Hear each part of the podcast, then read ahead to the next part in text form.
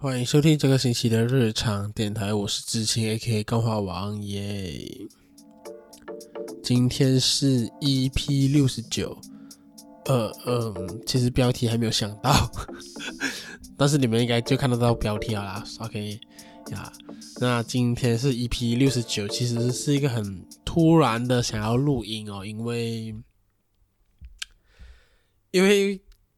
加班工作烦，工作一直有的没的东西，已经快一个星期，almost 两个星期可以这样讲啊。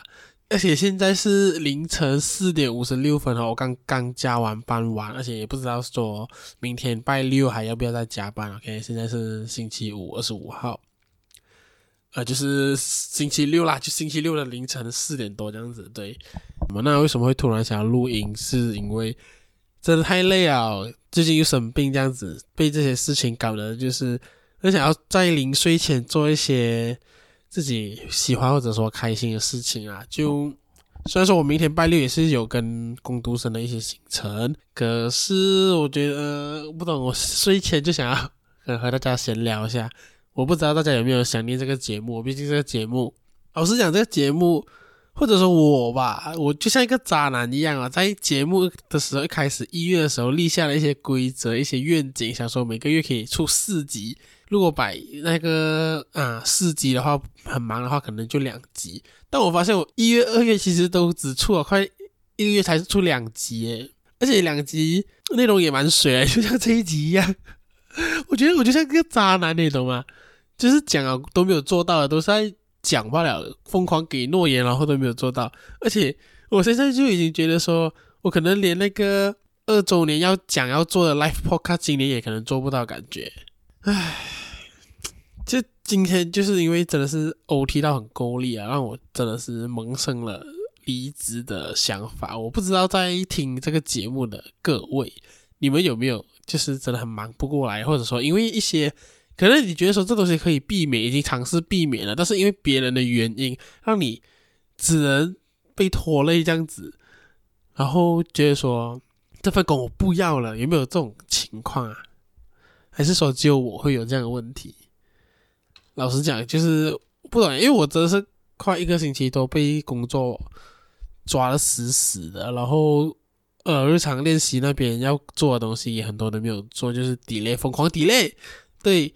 然后就会觉得说，因为这份工原本就没有什么成就感。很老实讲，这我我会做这份工也是因为钱啊，想要养我自己的东西而已啊，不怕给听众们听到。如果说你是我的同事，你有听的话，我也我也不介意 呀。当然，我做做一下，我会发现说，其实我真的老实讲，因为一开始我是做 freelance 嘛，如果说 freelance 的话，可能就没有那么把就不会。那么把心思放在这件事情上，毕竟它就是一个赚钱工具。可是当它变成 full time 的时候，我理论上或者说我直觉上，我也会更加投入，或者说呃，知道我自己的定位在哪里呀。可是过了快 almost 快一年的时候，真的是发现说我我真的是一个靠成就感而活下来的人呐、就是我想要做很有成就感的事情，然后。成就感其实可以让我更有动力的活下去，这样子。那今天这集也不能常讲啊，因为就是前阵子就是也生病，咳嗽、喉咙痛，然后也不知道是什么，是流感吗？我也不知道。所以这阵这一阵子真是过得蛮，老实讲蛮糟糕的，就是工作让我很没有成就感，日子过得很没有成就感，然后事情很多，一直在失控啊。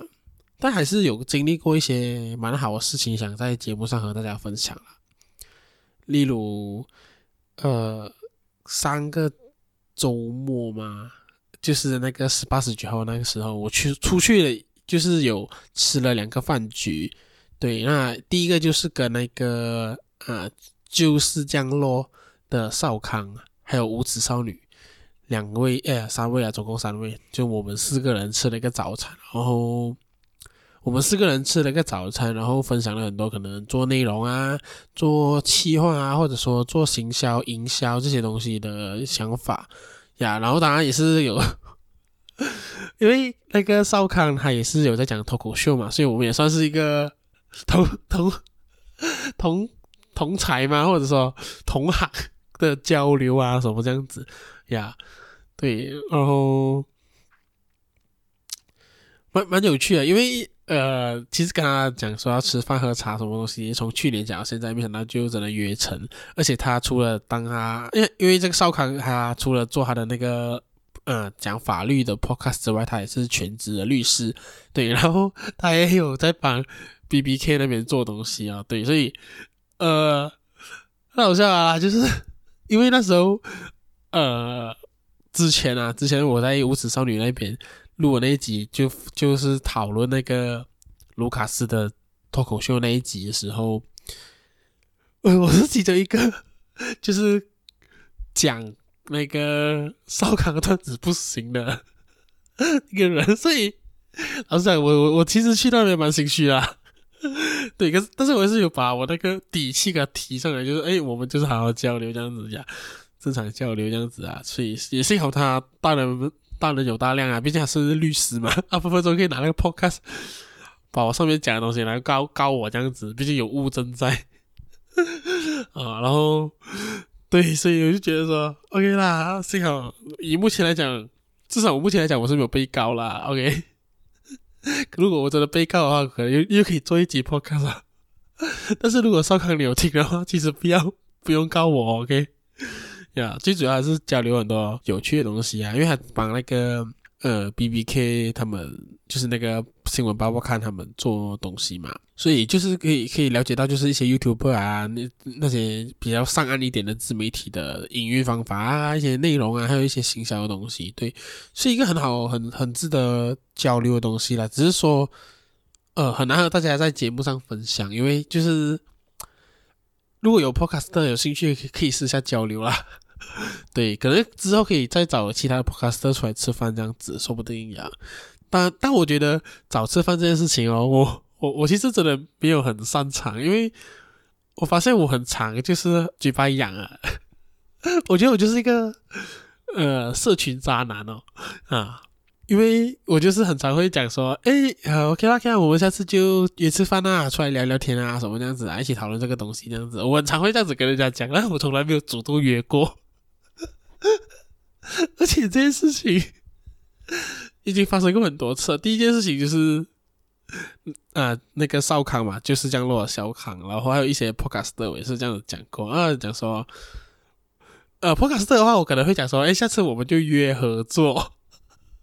那有些可能会讲说，哎，我约吃饭而且可能一些前辈会讲约吃饭，啊，但晚上就是讲没有在做。我真的他妈是一个渣男诶、欸，社群渣男。对，所以我真的觉得好笑这件事情。啊，然后还有什么、哦，对，讲到吃饭啊，我一天是跟少康他们吃饭嘛，然后另外一天就是我跟几个朋友，之前就是在那个啊。诶，什么鬼啊？不是哦，之前我跟几位朋友就是他啊吃饭的时候，大学同学啦，然后呃就想要说，诶，可能可以搞一个班聚这样子，诶，就是找之前上课的同学啊、朋友啊一起出来吃个饭，然后可能聊聊天啊，看一下近况什么样子，或者说 地方公司有没有请人之类的 呀，whatever 什么样都好。然后我就觉得说，哎，OK，可以啊，就搞一下，就问一下咯。然后，因为我们班上其实，在当时候算是蛮大啦，一个，因为我们学校很小，所以我们班上才二十六个人，算是蛮多人的，蛮蛮大班的啦。对，那这一大班当然也是有有一些派系啦，这很正常，有人就有派系嘛，毕竟华人，OK，华人一定会搞这些小圈子啊，呀，把到最后就是呃。啊，来那个聚会的人有将近有十八位，OK，二十六除十八，almost 一半啦，我觉得 OK 啦，OK，超过一半了啦。然后我们就吃饭哦，很多人其实很多时候其实都没有再见到，因为大家都各自过各自的嘛。然后大家也有各自熟悉的朋友。那我这个社群渣男呢，虽然说我大学同学也是有一群比较好的，但我也很少跟他们联络。然后呃，其他那些可能毕业过后或者说毕业。典礼过后就完全没有见过面的那一种呀，都有，所以这一次也是一个很新鲜啊、很奇特的那个体验，就是说，诶，呃，重回看见的是一些以前一起读书啊、一起可能因为 sm 吵过架的人啊，然后跟他们一起吃饭，然后大家可能聊一下天。当然当中一定会有一点尴尬，尴尬感一定很重啦，因为呃。不是每个人都知道说每个人生活是怎么样，也不像每个人像我这样子会把我自己的生活 丢在我的 IG story 上面，让大家知道，让大家大家看这样子呀。所以我觉得呃就会有一些小尴尬，可是到最后也聊到也不错。然后因为我们也毕业了快五年了嘛，所以五年的时候，这个时候就是有一些。朋友已经就是开始转行，就是想要做别的行业啦。可能在设计圈这个设计工作上面找不到一个自己的自己的未来，或者说更好的收入吧。对，大家就开始有不同的想法和就是呃方向去走这样子。我觉得诶，其实蛮有趣的，嗯，因为其实我。我大概毕业出来可能两三年的时候，我就已经觉得说，干这行好像找不到我我的一个容身之处啊，我想要转行啊。可是那时候遇到我大学老师，还想说，你也许可以做个两三年，再多个两三年，大概四五年的时候，你才决定说要不要转啊，因为你才毕业两年三年这样子，其实呃还很短。对，如果根据我老师讲的那个话的话，其实两再多个两三年，也就是现在了。对。啊，所以就是有一些朋友会已经开始要打算做别的东西啊，因为讲真的，其实，在马来西亚的这个设计行业哦，我领悟到一个东西，就是要么你真的是很厉害，要么你就是很普通。然后，因为平面设计这个行业的入门槛其实越来越低啦。如果说你只是想说 skill 这一部分的话，对，竞争越来越大，所以。呃，变成呃，薪资上的调整其实也很难很高这样子，对，所以我觉得呃，大家有不同的想法，然后想要赚更多的钱，毕竟大家也不年轻了吧，我们都二十六了，有些同学可能比我大了，可能二十七、十八，大家都有可能不停的，可能大家可能有不同的想法，可能要买屋子，可能要买车，可能要结婚，对对，各种各种人生的一些里程碑要达成这样子，那可能就是。转换跑道也是一个不错的选择，这样子，期待说为多一个五年，可能大家再见面，对，因为多一个五年就是十十周年了啦。我希望就是大家也活得好好的，因为这次出来的人，也就代表说这些人还还健康，就是呃没有中 COVID，然后没有死掉，然后呃没有来的呢那些，因为我亲自联络嘛，多数也就是可能在国外啊，或者说可能在外地啊，没有在吉隆坡这样子呀。可是，就是看到他们可能有些已读我讯息，有些有回复我说不能，就代表说，诶，他们都还健在，还健康，我觉得就是一个很开心啦。毕竟你想想看，多一个五年十周年的时候，也许我们已经就是一个三十多岁的老头啊，三十多岁的中年人啦。OK 啊，可能我们开始要吃吃药，可能有些人也许真的已经不在，也说不定呀。好，我们休息一下，然后再。继续回来今天的节目。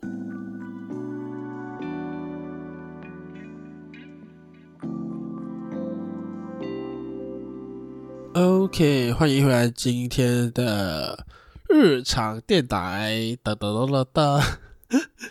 OK，下半段其实呃也没有什么太大重要的东西要讲，但我可以想和大家分享一下关于那个五月天，对。二月的时候，五月天来马来西亚开演唱会嘛，然后我就跟工读生两人就去看了这一场演唱会。对，然后其实最最喧闹的，其实不只是演唱会，就是当下很开心，呐喊啊，什么东西都好，一大堆人没大家都很嗨这样子啊。阿信状况很好，阿信的喉咙超棒啊，然后灯光啊、烟啊、烟火那些都很。很 perfect 啊，可以这样讲。对，当然也是有一些东西可以挑，可是我觉得基本上都蛮不错的。最大、最受大家瞩目的和聊火爆的话题，就会是看演唱会能不能站起来。然后关于这个话题的话，其实我自己也有发表一些自己的看法啦。但是其实我，OK，我应该这样讲吧。我我想讲一下我我整件事情的经过，这样子。对，那一开始其实演唱会结束，那回家的路上的时候，我跟工读生就聊啊，这个演唱会怎么样？然后我就有讲到一个我觉得比较可惜的点，因为我买的票是在看台区啊，就是有座位的，座位是 Stadium 的那一个椅子这样子。对，那当场其实呃，五月天开场的时候就已经很嗨嘛，都是嗨歌、快歌。然后在离开地球表面的时候，我就想说，离开地球表面，怎样都要跳起来吧，怎样都要站起来嗨吧。一听阿信喊 jump 的时候，我就跟着他 jump 吧。对，然后当下的时候，呃，因为我那时候坐的附近也算是一个舞迷啦，嘿，我隔壁也是舞迷，后面也是舞迷，什么这样子，然后我就想要说站起来这样子，然后后面的人是讲说，哦，你可以站啊，但是如果后面的人讲说看不到的话，你就坐下来了什么这样子，那我也是 OK 这件事情。枪离开地球表面的时候，就只有我在站，然后工读生在站啊，然后其我隔壁的舞迷也不站，后面也不站，就我们两个人，然后站站下站站下的时候，哎，后面讲说看不到啊。那能不能坐下来这样子？那我是觉得 OK 啦，因为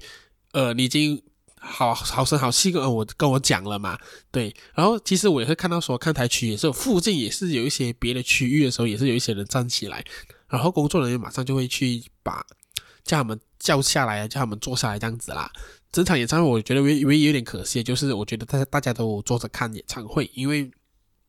老实讲，其实我那个区域有点。呃，大家也很爱拿手机出来拍，每首歌都出来拍这样子。那我，OK，这个我最后才讲一下我对这件事情的看法。所以我当下就觉得回家的时候，我就觉得说，哎，其实就少了那么一点点。虽然整场还是很嗨，很投入，我也是全程唱到尾，整个是大走音、大爆音的那一种。可是就是少了那么一点点啊。为什么我会觉得少那么一点点？是因为其实在六年前五月天的演唱会的时候，那时候我有去嘛，跟我的中学朋友一起去。对，然后那时候是在那个 Stadium Merdeka，在市场街那一边的。那时候我们也是买看台区，然后那时候是 fit 啊，就是 free seating 的，就是你自己找位置坐的。那时候演唱会哦，其实呃原本也是没有站起来的，然后在看的时候有一些人站起来，然后那个保安就马上叫大家坐下来，很严厉啊，一直叫一直叫一直叫。然后六年前的那个巡回呢？其实还有快歌都在比较后面呢，可是呃那时候其实讲真的，只要保安一走，那个人就站，然后大家站的时候就越来越多人站啊，到最后整场演唱会啊，六年前那场演唱会，我那个区域是全部站起来啊，而且大家是快歌站，然后慢歌坐，然后所以我就对于这件事情，我就觉得啊，真的是少了一点点，因为就是没有那个默契在。有那个默契在，我觉得真的就是 perfect，真的是完美这样子。然后我就把这件事情写在小红书上了，然后我也故意写成一个很煽动的标题。我觉得小红书你要红的话，你的标题真的是要够煽动，对。然后我就写说，以后也再也不要在马来西亚看五月天了。然后我就稍微下面写写写，写说我看法啦，就是我觉得说还没有站的人很可惜哦。你要听摇滚乐，因为对我来讲说，你听摇滚乐，你他妈坐在那边，真是太荒谬了吧。这是我其中一个想法，我一个理念。然后我就觉得说啊，有机会就不要再去看了，我要去台湾看。因为老实讲，其实，在演唱会开始之前，就是因为大家看到一些偷跑出来的舞台的照片，发现说舞台很小嘛。当然去到现场，发现其实舞台并没有到想象中那么小啦。我觉得如果说你在那个，因为我买五百多嘛，我看的角度肯定是比较大一点的。啊，你买两百多，你肯定看的比较小，这是一个我觉得啊，多少钱换多少的那个货的那个比例，我觉得 OK 啊，所以就是没有想象中那么小啦，对。所以这个这个五月天的演唱会真的蛮多风暴的，然后过后就有爆出那些啊有人被拍，然后啊讲把他叫他坐下来，他不要坐，还想说他的是摇滚区两个女生的这件事情，我相信。那个时候，大家应该也在网络上看过这个影片，然后，呃，大家也疯狂在讨论这件事情吧。所以那时候我在小红书写了那一篇过后，隔天一早醒来，我整个小红书的通知是九十九个评论，九十九个 like，那一篇爆掉了。目前已经累积两万七千多个人在看这件事情，然后很多人就来炮轰哦，他就想说：你买坐票，为什么你要站起来？你为什么那么自私？你为什么？那么的呃，奖项就是你买座票，你想要有摇滚区的 feel，那你要站，为什么不要去摇滚区站？大家都会炮炮击我这件事情哦，那我觉得这是很好笑的东西，因为我跟那边的来留留言的人有稍微交流一大堆有的没，然后我也过后也是发了几篇不同的文呐、啊，而我自己是属于支持站起来的那个人啊，因为我觉得。因为我觉得是这样子的，我觉得每一个演唱会、每一个歌手、每一个明星，他都有一个他们属于他们这个圈子的一个文化。嗯因为我其实在那边留言说，哦，其实大家都会呃快歌站，呃慢歌做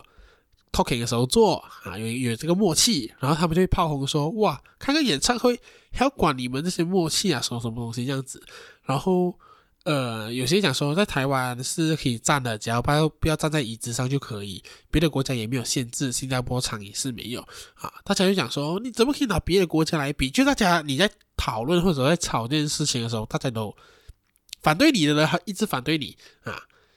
就是这样子的状况啊。然后那时候就是大家开始要站哦，谁是真舞迷，谁是假舞迷，谁是新粉，谁是路人粉。哎，我也是，我也我也是有在做这件事情啦。因为对我来讲，讲真的。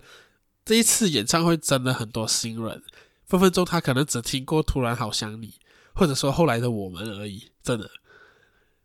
我才不信他们有这个听，真的听过五月天的尬掐嘞！我才不信，公狼他怎么可能懂？他肯定不懂公狼对于五月天的意义，好不好？那些新粉，他们最多不是派对动物，只会呀呀呀呀呀呀，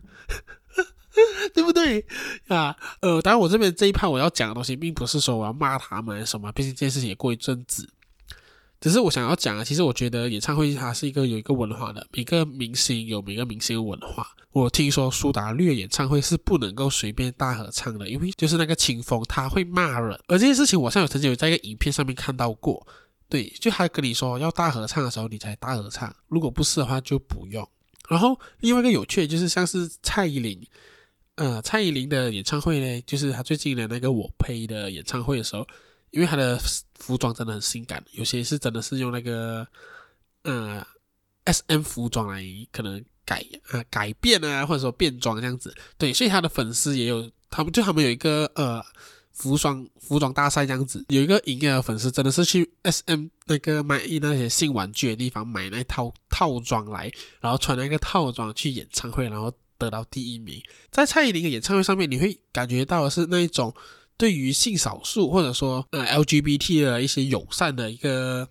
气氛，这是一个蔡依林这个人他带出的一个文化，他演唱会呢会带出的一个文化，像是张惠妹也是一样啊，也是会带出那个对于性少数更多包容的文化。所以回到去了五月天的演唱会，五月天演唱会文化是什么？就是大家会跟着唱。因为我发现有些人跟着唱，然后跟着叫也会被骂啊。那个人就写上写上去说：“哇，我来看五月天演唱会，我都在听隔壁的人那边叫那边唱，我都听不到阿信的声音。”诶，有些人会讲说：“我来这边就要看演唱啊，要听音乐听歌。”但我能老实讲，其实我觉得演唱会的影响没有很好，所以我都会跟他们讲说：“如果你真要听歌，我真的觉得你可以去。” Spotify 听，因为他真的比较清楚。因为那些跟我讲出他们要来这边现场听歌然后，我都觉得荒谬。因为从开场到结束，大家真的是全场都跟着唱，每一个粉丝都跟着唱。你要听哪一首？你要听的都是我们的声音哎。然后有些人讲说我要来看演唱会啊，看很漂亮。那我讲说，你你如果不是买一个五九八我的位置的话，你根本看不到完整好看的那个舞台的效果。或者说五五九八更高的票价，不然你根本看不到。其他那些则是奇怪的角度啊。那如果说你真的要看的很精美的话，其实也可以上 YouTube，因为相信音乐五月天公司他们其实有把很多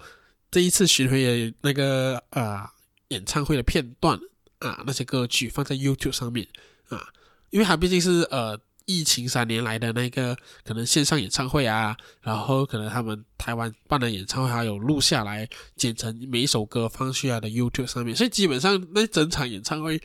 我可以讲说将近有三十%的歌在上网都看得到，YouTube 都有看得到，而且看到很完美的特效效果这样子。吧，我觉得回到来就是我我我觉得五月天演唱会就是跟着五月天唱，感受当下，然后去感受自己的生命，站起来嗨啊！这是一个他们其中一个文化，我真的觉得这是他们的文化，因为大家会炮轰说你站起来就很自私，什么东西的时候，我会觉得说，呃，他们讲说主办单位已经讲说不能站起来，为什么你们要站起来？什么这样子这样自私吗？什么道德什么东西？就是拿道德制高点来评论人的时候，我那我就想说，如果你真的要比道德的话，那我就问你。那边已经明文规定不能拍摄，为什么你们能够拍？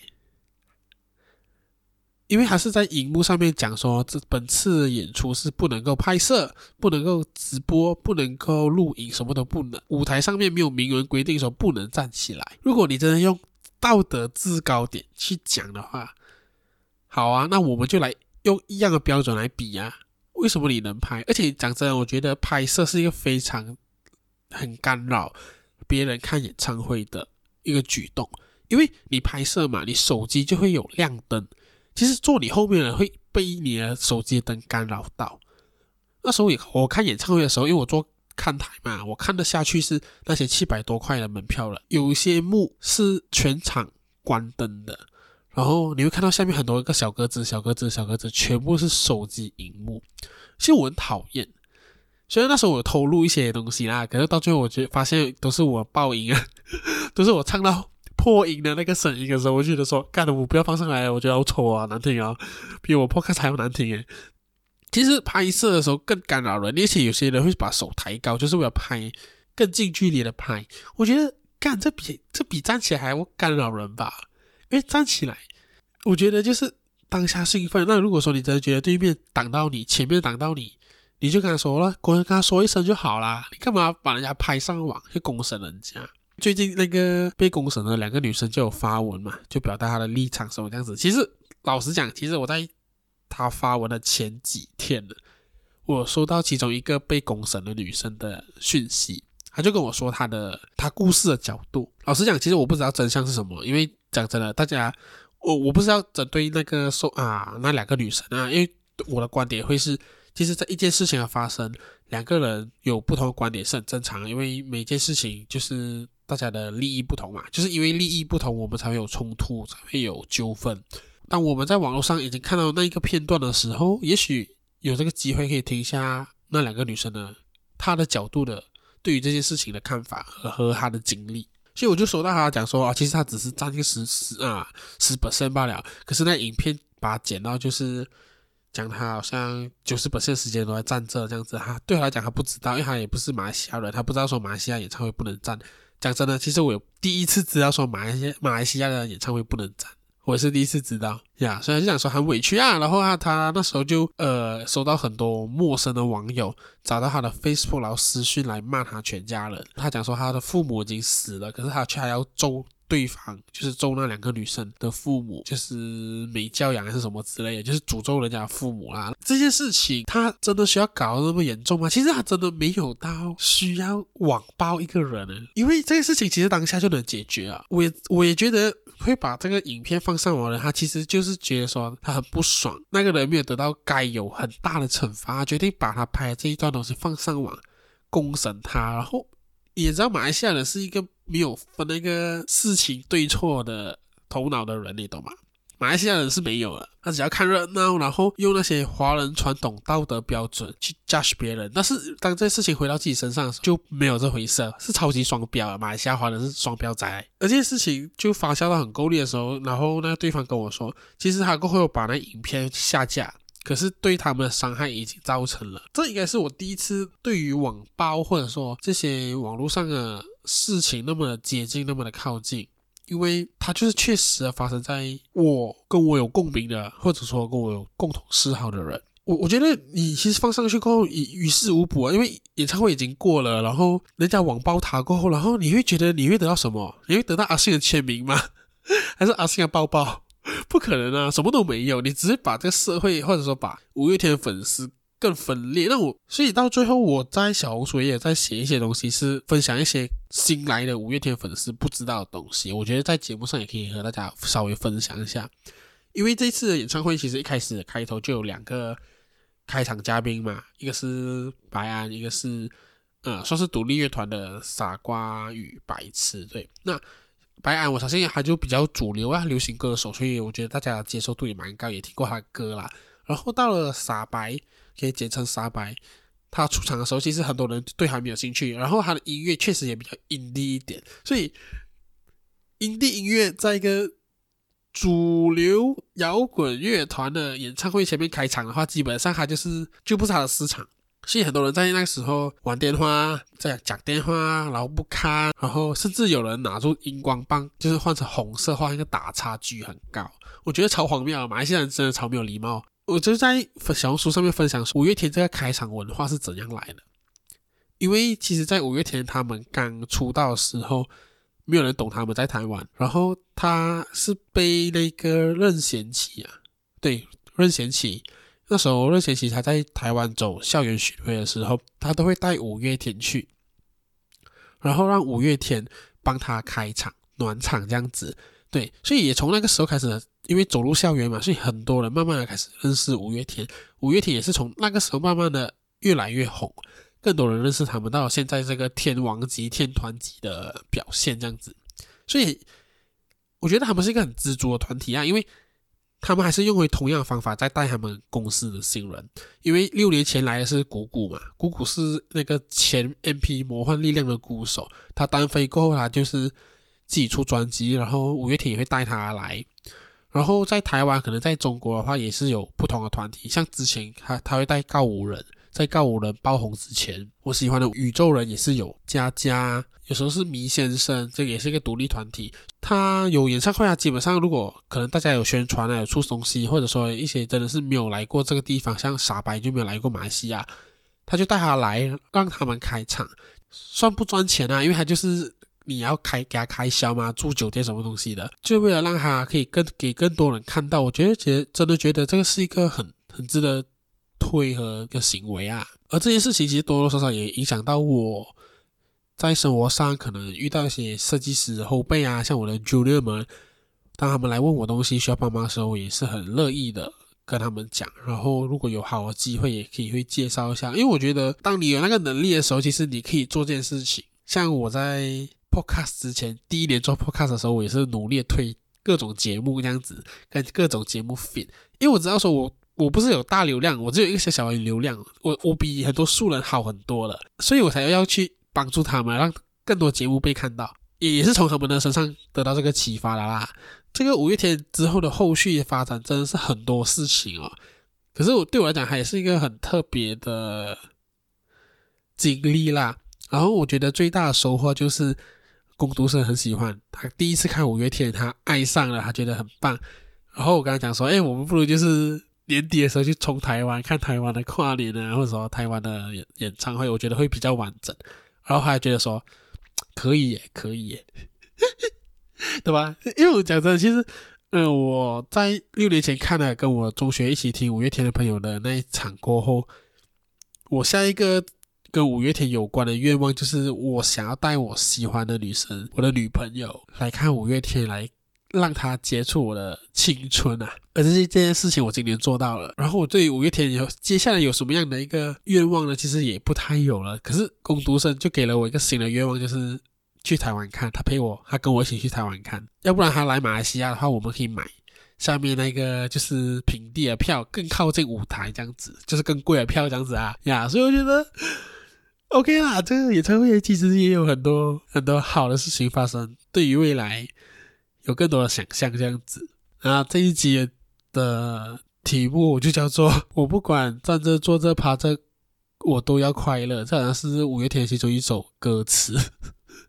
好不好？OK，终于讲到最后的时候，突然想到这一集可以这样子下标了。这一集是比较轻松一点啦，那我也希望说在听的各位也有一些小小的。收获，但我觉得这节其实有蛮有以前做节目的 feel 啦，就是我喜欢的那个格式这样子，不知道听众们觉得怎么样呢？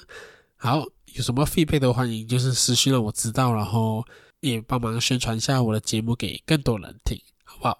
那我们就下个星期有约再见，OK，拜拜。